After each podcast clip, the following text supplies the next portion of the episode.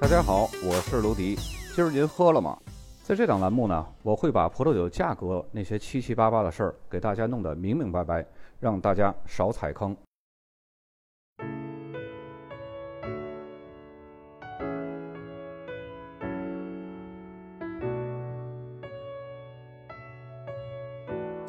穆尔西亚葡萄酒产区是位于西班牙的东南部，它北临瓦伦西亚产区。西北部呢和拉曼查产区接壤，西南部比邻安达卢西亚产区，东南部是临着地中海。莫尔西亚产区和它比邻的瓦伦西亚产区一样，在西班牙呢都是名气一般般的产区。但是穆尔西亚它的传统产业是水果种植业，所以呢也就被誉为欧洲果园。那么该地区近些年呢采用了现代酿酒技术和新葡萄品种制造葡萄酒，同时呢酿酒师也致力于改变其传统的生产原酒，然后转卖给酒商的这种商业模式，开始自行装瓶销售。经典的穆尔西亚葡萄酒是以莫纳斯特雷尔酿造的果味明显的红葡萄酒为代表的。穆尔西亚的地貌呢，主要是由低矮的山地和干燥的沿海平原组成的。这一产区明显的例外是东南部地中海沿岸地区，塞古拉河向内陆地区提供了水源。河流沿岸除了葡萄园之外，还有很多的果园，出产了许多，比如说西红柿啊、柑橘这类的水果。穆尔西亚产区除了布雅斯南部边缘的一小部分之外，葡萄种植区呢都是位于内陆地区。虽然这里可以接受到地中海气候的凉爽的海风的影响，但是呢也没能抵消伊比利亚高原中部这种干旱炎热的气候对这个地区的影响。在内陆地区虽然能够想到地中海气候的温度调节的作用，但这里仍然是欧洲最炎热和干旱的地区。有一些地区夏季的白天气温呢，通常会达到四十五摄氏度。这种气候特点呢，也就造就了穆尔西亚葡萄酒浓郁和张扬的风格。穆尔西亚的葡萄酒产业呢，其实是历史挺久远的。据说最初呢，是由古腓尼基人将葡萄引种到这一地区，然后呢，在罗马人统治的时期，人们对葡萄酒的需求和尊重都有很大程度上的提高。然后到了穆斯林统治时期，那么穆斯林人呢就开始教农民开凿沟渠，贯穿穆尔西亚和塞古拉河，将水源引到当地，利用水资源呢。来发展葡萄种植和水果的种植。这段时期呢，莫尔西亚的葡萄园和果园的开发成为了当地最主要的经济动力之一。虽然当时的古兰经是禁止酒精的这种饮料的，但是莫尔西亚的葡萄酒呢，它的产量仍然在保持持续的增长。到了公元十二世纪的后半叶，穆尔西亚成为穆斯林世界最重要的城市之一，并且呢，没过多久，阿拉贡王国统治了这里，基督徒重新主导了这一地区，这样穆尔西亚的葡萄酒产业就更得以继续发展。到了公元十四世纪，穆尔西亚发生了瘟疫和黑死病，严重的影响了当地的人口数量和农业经济的生产。但是到了公元十五世纪中期呢，穆尔西亚的经济又开始复苏了，果园和生产葡萄酒的葡萄园也逐渐恢复了生机。到了十六世纪，瘟疫再一次袭击了这一地区，再加上十七世纪中叶严重的山洪爆发，使得穆尔西亚呢再次陷入了危机。等洪水退去了之后呢，当地又重操旧业，还是以农业生产的增长为基础，进行了一次大规模的经济扩张。那么，由于经济不断的增长，也吸引了更多的外地人来到当地。一些果园和葡萄园呢，逐渐也就变成了人类的居住区。直到19世纪，穆尔西亚被拿破仑的军队洗劫一空，同时呢，屋漏又逢连阴雨，大地震又给当地造成了大约六千人的死亡，并且由此带来的鼠疫和霍乱，再一次重创了这一地区的经济。穆尔西亚产区成名呢，是在19世纪的后半叶。那时候的法国的葡萄园遭到了根瘤蚜的袭击，很多酒商呢不得不到欧洲的其他国家采购风格强劲的红葡萄酒来填补空缺。因此呢，穆尔西亚产区出产的穆纳斯特雷尔红葡萄酒，因其颜色非常深、单宁含量高，风格呢是比较浓郁的，并且呢适合橡木桶陈酿。当地的葡萄酒呢，在出名的同时，并且获得了丰厚的收益。里奥哈也是在那个时期出的名。但不幸的是呢，由于市场巨大的需求，这一时期的葡萄酒产量成为了重点，而品质呢却开始下滑了。到了二十世纪的下半叶，莫尔西亚的经济开始腾飞，农业有了很大的发展。那么，法国和里奥哈等地的现代葡萄酒产业影响了莫尔西亚产区，很多的酒庄呢就开始尝试引进先进的酿酒设备和工艺，重视品质的风气呢在这一地区就逐渐的兴起了。那么，产业发展的新重点呢就是产品的结构和葡萄酒的品质。同时，在这一时期呢，莫尔西亚也出现了一些非常优秀、知名的产区，其中胡米亚产区就是该地区的顶尖优秀代表。那么，莫尔西亚有三个地欧级的法定产区。我们在以前讲述里奥哈和普里奥拉托的时候，也有讲述过。呃，西班牙分等级呢，是最高等级是 DOCA 优质保证法定产区，然后第二梯队就是法定产区，包括多埃罗河也是。D.O 级的法定产区，嗯，D.O.C.A 顶级的那个法定优质法定产区呢，只有里奥哈和普里奥拉托。那么莫尔西亚这三个 D.O 的法定产区呢，分别是布亚斯、还有胡米亚以及耶克拉。咱们逐一来介绍。布亚斯产区呢，它是位于莫尔西亚的中西部，由于土壤、气候和降雨量的差异，形成了三个区域。西部和西北部区域拥有布亚斯法定产区内百分之五十的葡萄园，葡萄园都是位于海拔四百到九百米的山坡坡地上。中心地区呢，拥有布亚斯法定产区内百分之四十的葡萄园。这一区域的葡萄园呢，普遍都是位于海拔四百九十米到五百八十米区间的。那么东部地区拥有布亚斯法定产区内百分之十的葡萄园。这一区域的葡萄园呢，普遍都是在四百到五百米之间。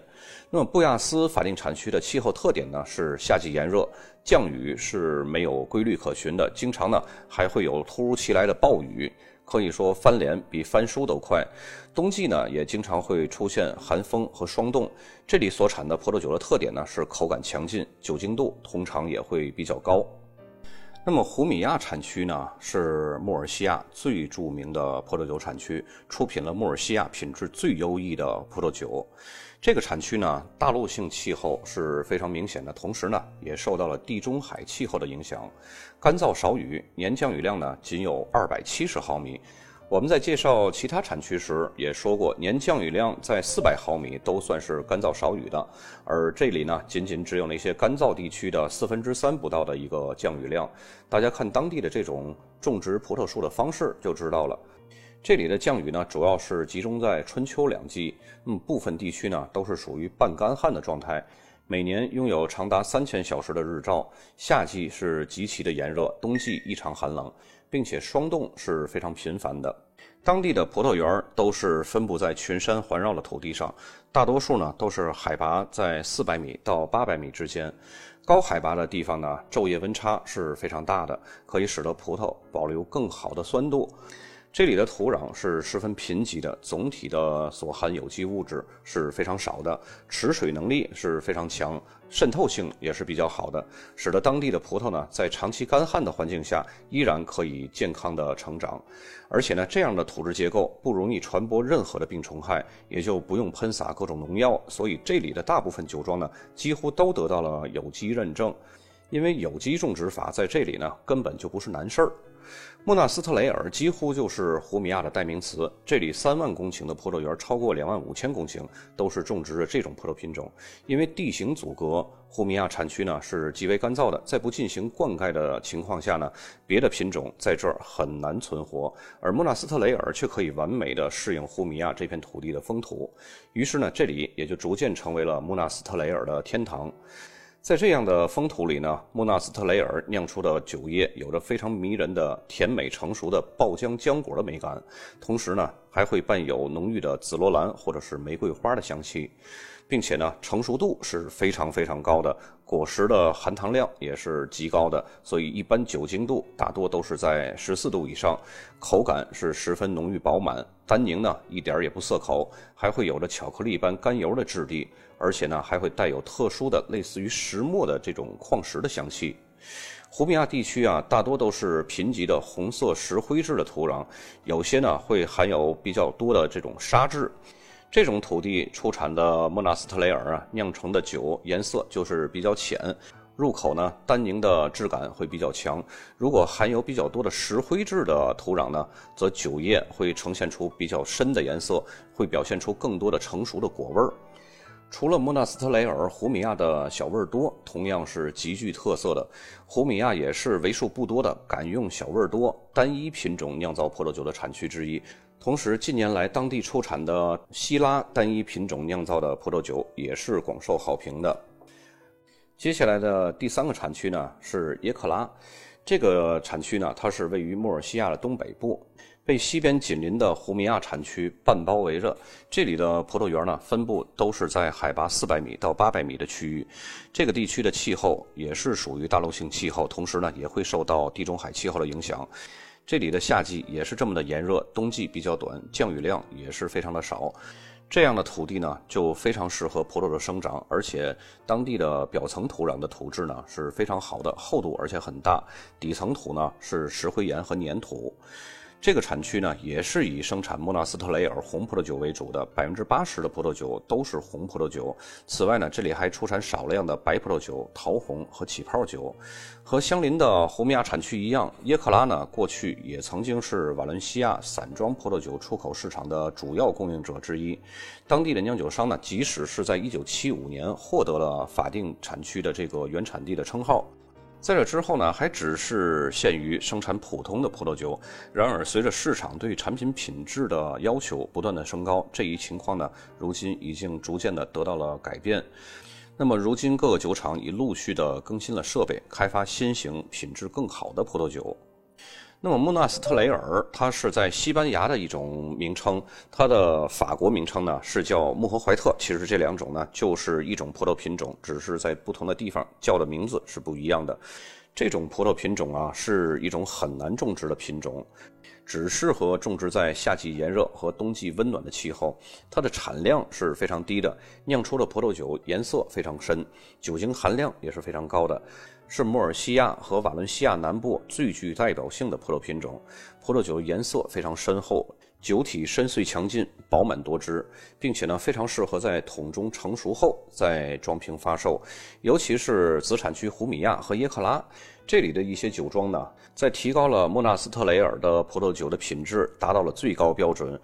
可以说是全世界莫纳斯特雷尔的或者是莫怀特的一个标杆儿。并且呢，赢得了国际市场的广泛认可，而且呢，受到了顶级酒评家的好评。除了莫纳斯特雷尔之外呢，莫尔西亚其他的主要葡萄品种还包括森西贝尔。这森西贝尔呢，就是丹珀在当地的一个名字。还有赤霞珠、梅洛、希拉、马卡贝奥，还有艾伦这些个葡萄品种。不过后面这些葡葡萄品种呢，加在一块儿的种植量也都不太多。那么接下来咱们来看几张酒标啊。本期的酒标不多，因为主要就是这三个产区，然后用的葡萄品种呢还都是呃莫纳斯特雷尔，所以就比较好识别。咱们主要就识别一下产区就可以了。首先第一张左边箭头指向的就是莫纳斯特雷尔，它的写法也跟摩赫怀特是不一样的，对吧？然后右边呢就是胡米亚产区，然后胡米亚底下的这个呃就是一长串的小字儿，就是 D.O 的全称。那么接下来这个第二张酒标呢，右边箭头指向的也是莫纳斯特雷尔这种葡萄品种，左边箭头指向的就是我们刚刚介绍的第一个子产区，叫布亚斯。再接下来这个酒标，呃，右边的箭头指向的也是葡萄品种莫纳斯特雷尔，然后左边的箭头呢指向的也是布亚斯。再接下来这个酒标，大家看到了，左边的箭头指向的是胡米亚，然后右边箭头呢有两个，呃，咱们先来说下面这个，这个是莫纳斯特雷尔，这是品种名称。那么上面这个 Dry Farmer 的这个是什么意思呢？这个是旱耕农作法。呃，一般旱耕农作法它是以牺牲产量为代价来提升葡萄果实的质量。你像一些个美国的摩拜级的酒庄所用的工作方式都是旱耕农作法，所以它出产的酒的品质也是非常不错的。那么在接下来这张图呢，大家看到了左边的箭头指向的这个是我们刚刚讲的第三个子产区耶克拉。呃，那么右边这箭头呢，指向的就是老藤。我曾经给大家都梳理过，像法国的老藤是怎么标识的，意大利的老藤是怎么样标识的，德国的老藤是怎么样标识的。那么这个就是西班牙的老藤，就是这样的一个写法。而且西班牙的每个产区它都会有一个产区的一个 logo，那么我也把这个三个子产区的 logo 也都放在这个附件文稿当中，大家喜欢呢可以下载下来保存一下，因为一般各个产区不同的葡萄酒呢，它都会在这个背标上都会展示出自己产区的 logo，以彰显自己产区的这个知名度。本期节目就到这儿，咱们下期再见。